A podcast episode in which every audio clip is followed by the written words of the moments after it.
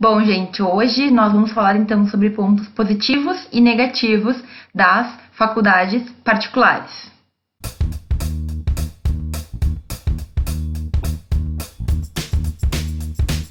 Antes de mais nada, eu só quero deixar bem claro que tudo que eu falar de ponto positivo ou negativo pode depender da situação de fato. Então, existem particulares em que a gente pode aplicar tudo que eu estiver falando e outras que não. Da mesma forma como aquele vídeo que eu fiz sobre as universidades públicas, algumas questões vão ser verídicas e realmente vão acontecer, e outras não. Vai depender muito de qual, em específico, qual universidade a gente está falando. Eu, tudo que eu falo aqui, uh, me baseio uh, nas experiências que eu tive, tanto como aluna como professora. Então, algumas questões nem sempre vão ser né, a verdade máxima absoluta. Tem questões que podem sim se modificar dependendo de, de quem, de qual universidade, qual instituição a gente está falando. Acharam que eu ia pedir para vocês se inscreverem no canal, né? Não pedi, mas pode se inscrever se ainda não se inscreveram. Bom, uh, uma universidade particular, privada, que é aquela que a gente vai pagar para ter a nossa educação, ela tem muitos pontos positivos. Eu vou começar a falar primeiramente sobre eles, então. A primeira coisa que a gente percebe de cara uma diferença assim entre uma pública e uma privada, e é um ponto muito positivo das particulares, enfim, é a questão da estrutura, certo? De forma geral, a estrutura de uma universidade particular, ela é muito boa. E quando eu falo de estrutura, eu falo obviamente do mais básico, do prédio, das classes, das salas de aula, dos computadores, do material que os professores podem utilizar, por exemplo. E também eu falo de alguns uh, pontos que a gente nem sempre pensa, que é, por exemplo, uma biblioteca muito bem estruturada. Então, a universidade, a faculdade particular, ela normalmente vai ter uma estrutura que facilita muito a vida para o aluno e também para o professor. Vejam, é, o professor, por exemplo, ele vai ter acesso a a instrumentos, ele vai ter acesso a, um, um a, a, impressão de provas mais fácil, a, a livros mais recentes pela própria universidade, pela própria faculdade, e a mesma coisa vai se aplicar ao aluno. Então, por exemplo, numa universidade particular, normalmente a gente vai ter uma condição mais confortável. A gente estuda numa sala que é mais organizada, ela é mais nova. Sempre se busca, então, normalmente, né, manter um ambiente receptivo, um ambiente que agrade aquelas pessoas que estão pagando para estar ali dentro, né? Obviamente, é um ponto bem relevante. Outro ponto muito positivo da universidade particular é o fato de que é mais comum nas particulares a gente ter um corpo docente bastante grande. O que eu quero dizer com isso? Normalmente, na Universidade Federal, nós teríamos professores que serão, enfim, vão passar por um concurso público, mas é um número X, é um número, é um número é, restrito de professores. Então, nós temos 11 professores na casa, talvez nem todos tenham é, condições de atuar apenas na área que eles gostam, na área que eles pesquisam, na área que eles sabem mais, certo? E aí acontece que na particular isso é bastante facilmente resolvido, é muito fácil de se resolver contrata-se inúmeros professores que vão, de forma geral, atuar apenas na área que eles mais têm conhecimento ou mais têm prática. Olha só que interessante. Na particular, é mais simples tu ter um professor que foi contratado para uma matéria, que é a matéria que ele é muito bom. E o que acontece? Sendo particular, não se exige mínimo de horas, então o professor pode dar apenas uma cadeira e ele pode dar exatamente aquela que ele tem mais conhecimento. Ele pode ser, por, por exemplo, um juiz de direito, ele pode ser um procurador da fazenda, um procurador da, do estado, ele pode falar em aula exatamente daquilo que ele lida todos os dias.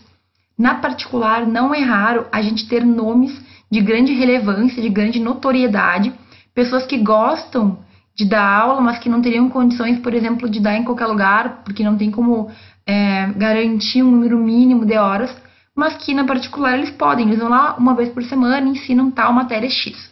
Por que, que isso é muito bom?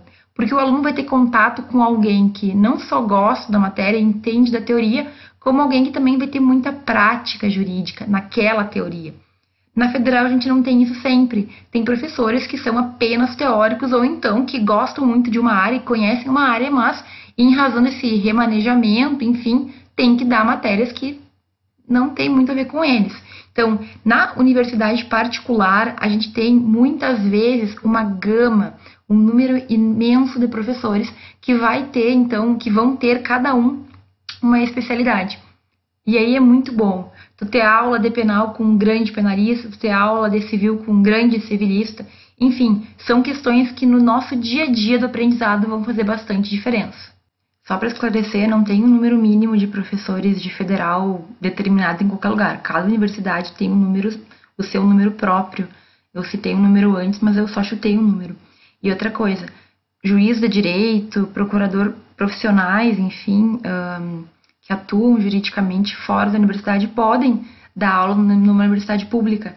Só que cada dia isso está mais difícil em razão de, da dedicação exclusiva que se busca, né? Então uma pessoa não pode ter um cargo fora da, da universidade e também pelo fato das horas, né?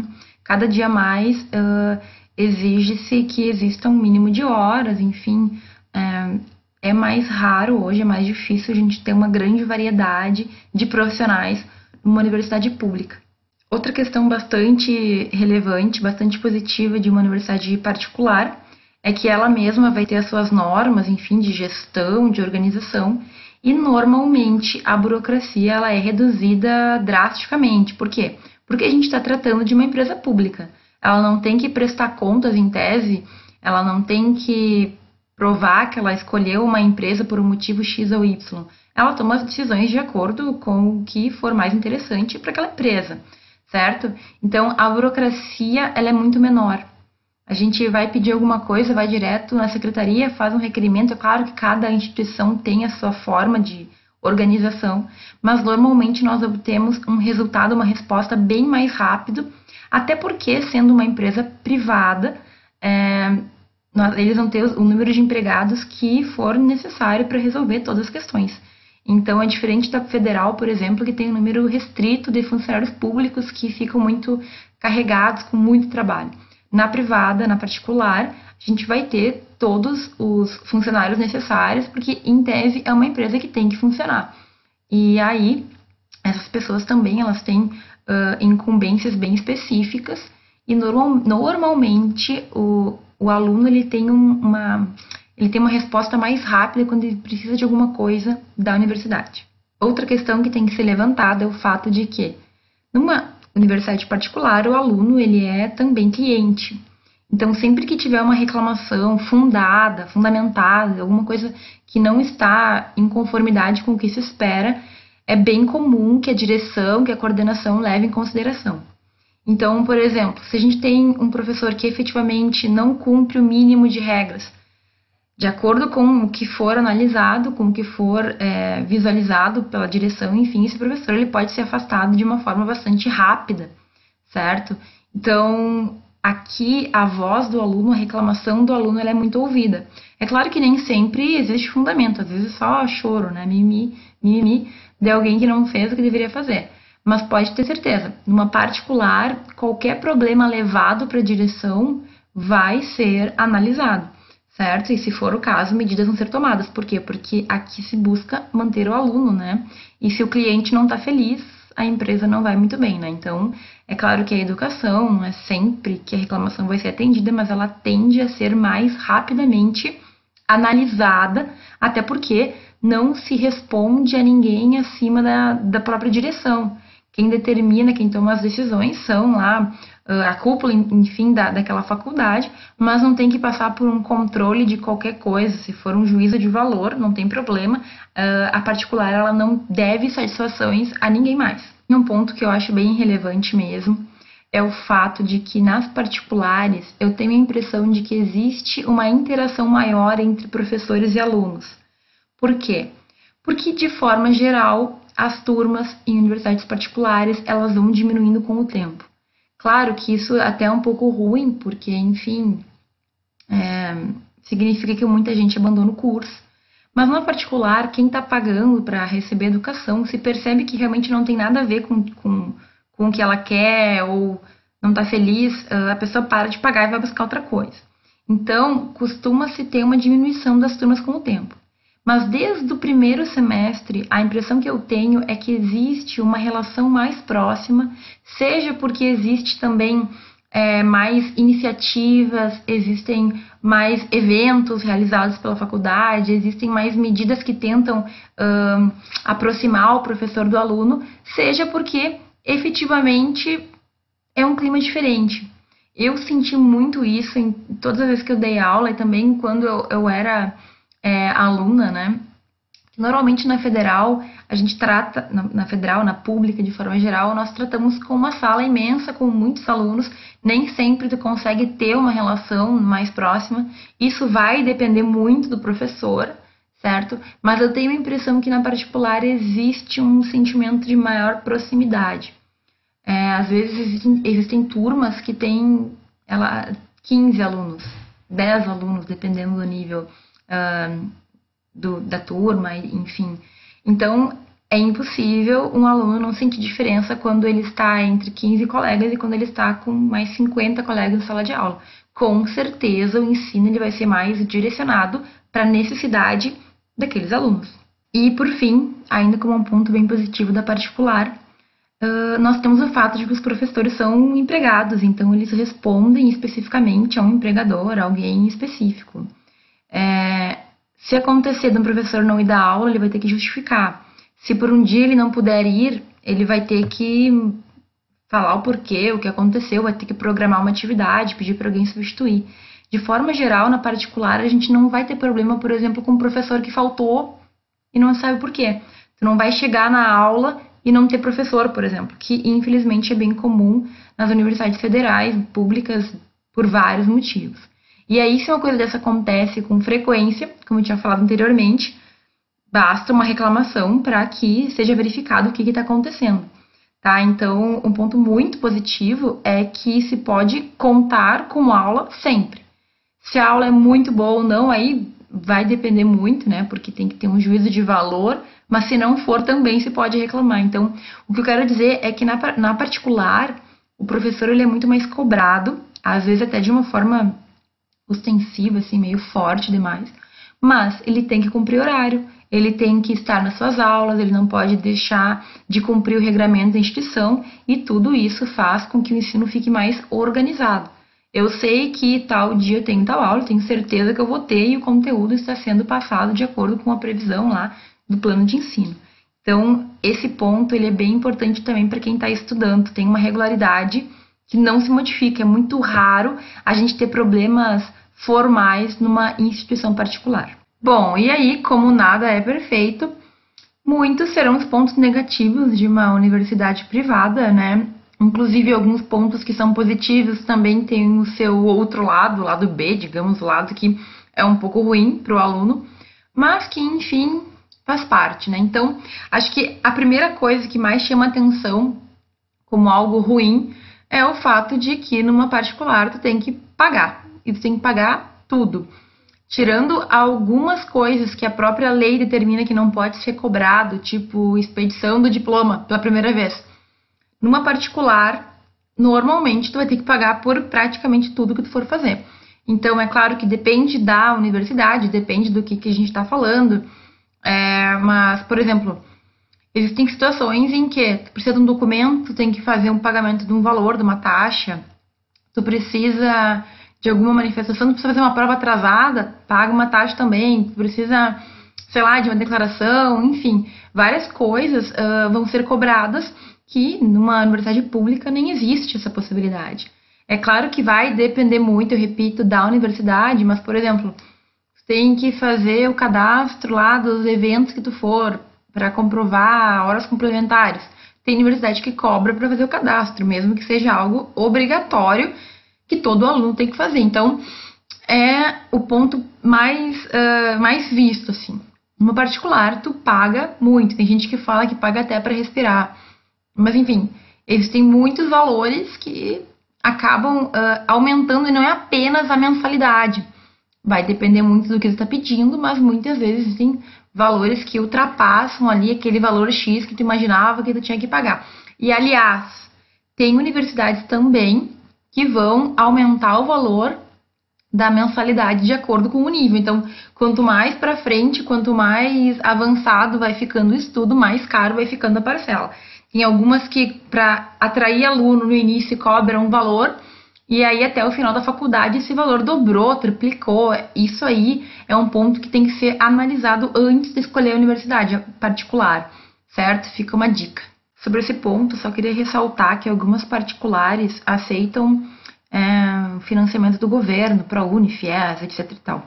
E aí o aluno ele consegue entrar na particular e depois se resolve com o governo lá o que, que ele vai pagar ou não. E não, é, não são todas que aceitam, principalmente porque teve algumas mudanças no FIES, etc e tal, e não são todas particulares que aceitam esse tipo de, de pagamento, enfim, de acordo. Então é importante verificar se existe essa possibilidade, porque acaba facilitando muito, ao menos a mensalidade a gente vai ter garantido o pagamento. Outro ponto que pode ser considerado negativo é o fato de que, embora eu tenha falado que muitos dos professores vão ser peritos, especialistas na área, nas áreas que eles estão dando aula, não existe efetivamente uma garantia ou uma obrigação que a universidade particular, enfim, a faculdade particular, contrate professores doutores ou com uma formação acadêmica relevante, seja na área, seja em qualquer formação, enfim. O MEC ele acaba sempre passando, ele faz avaliações, ele verifica o nível, digamos assim, acadêmico dos professores, mas isso não impede que um professor que seja apenas graduado, por exemplo, dê aula. O que eu quero dizer com isso? Tem pessoas que sabem muito, sabem muito da prática, muito da teoria e não têm uma formação acadêmica. Mas tem pessoas que não têm nenhum nem outro. Então, o que, que a gente percebe? Sendo particular, não existe a obrigação de uma seleção pública. Então, muitas particulares fazem uma seleção pública para demonstrar que não tem preferência, ah, não tem preferência por ninguém. Mas outras, menores, ou enfim, que não estão tão comprometidas com a qualidade do ensino, colocam para dar aula aquelas pessoas que eles consideram bons. Então, muitas vezes, o diretor chama um amigo dele, chama alguém que ele gosta, alguém que ele consiga controlar, por exemplo, e não se preocupa tanto com a formação acadêmica, com, com a qualidade daquele professor. Na federal isso não tem como acontecer, todo mundo entra por concurso público.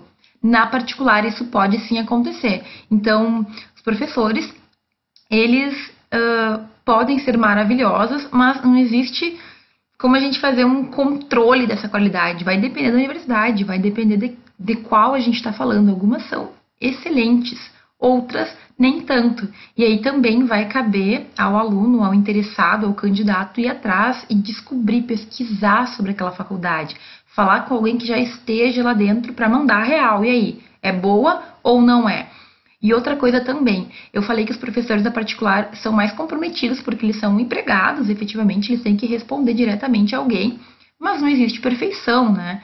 Então não quer dizer que o professor, por exemplo, não é, cumpra requisitos formais, mas não cumpra alguns outros uh, requisitos que a gente não consegue ter um, uma forma de valorar objetivamente. Então, ele está lá todo dia no horário, ele não se atrasa, ele mantém uh, formalidades em dia, ele posta as notas, mas ele é um professor péssimo.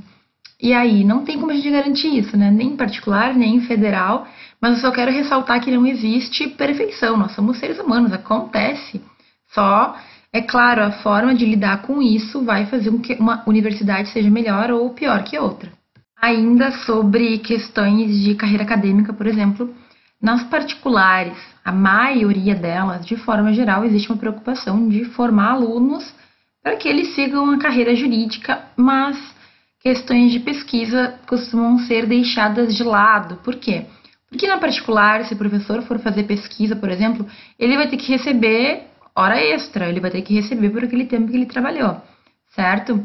É, então, o que acontece? Existem particulares que têm um programa de pós-graduação muito bons, programas muito bons, que têm notas altíssimas na CAPES, na avaliação CAPES, enfim, mas que ainda assim serão pagos. Então, vejam bem, na particular, muitas delas sequer existe pesquisa ou se existe é insípida, muito pequena, apenas um que outro grupo ali restrito, porque o professor tem que ganhar para fazer pesquisa na particular. As que têm, e algumas são excelentes, vão oferecer isso para o aluno, mas ele vai ter que pagar. E uma pós-graduação paga no Brasil é muito caro, é um dinheiro, é um valor muito alto, é um investimento, certo? Mas já se sabe, é um outro caminho, é algo diferente do que poderia se fazer, por exemplo, se fosse tudo feito como público, né? É um valor alto, que pode ter um retorno muito bom, mas, enfim, paga-se. E por fim, o último ponto que eu queria destacar é o fato de que, na particular, nós estamos tratando de uma empresa privada. E o que uma empresa privada faz? Ela tenta atrair seus clientes da melhor forma possível. O que, pode acontecer nas privadas, que muita gente fala que acontece, não é em todas, mas pode acontecer em algumas? O fato de que o aluno sempre vai ter razão e que para manter esse aluno, esse cliente, a empresa vai fazer tudo o que for necessário se tiver que perdoar erros, se tiver que passar alguns alunos meio que, que não deveriam ter passado, se tiverem que, enfim, fazer coisas que uma universidade séria jamais faria, mas que, por se tratar de uma empresa privada, pode acontecer. O que, que eu acho? Eu não sei se isso é comum, eu não, não vi isso acontecer pessoalmente quando eu fui professora nas instituições particulares, mas uma empresa séria, uma instituição de ensino séria, ela vai fazer o seu nome de acordo com as atitudes, de acordo com o nível dos seus alunos, certo? Se alguma empresa particular, se alguma instituição de ensino particular começa a passar a mão muito na cabeça, uh, passa aluno que não. briga o professor a passar aluno que não tem condições, enfim, eu já ouvi muitas histórias, vai acabar que a própria empresa vai, uh, vai se destruir, né? Porque chega no final do curso, o aluno não tem condições, por onde ter formado? Ah, por tal faculdade, e tu vê que é uma pessoa que não sabe nada, uma pessoa que tem muito desconhecimento jurídico, que não tem o um mínimo de base. Isso tudo vai formando a imagem de uma instituição. Então, muita gente fala que na particular o professor não tem liberdade de cátedra. Significa, tu não pode fazer tudo o que tu quiser, porque, enfim, tu é empregado, tu tem algumas obrigações a cumprir, enfim, ninguém pode fazer tudo o que se quer, né? Mas numa federal, uma, uma pública, a princípio, tu, tu maneja da forma que tu achar melhor. Mas são questões bastante delicadas, certo?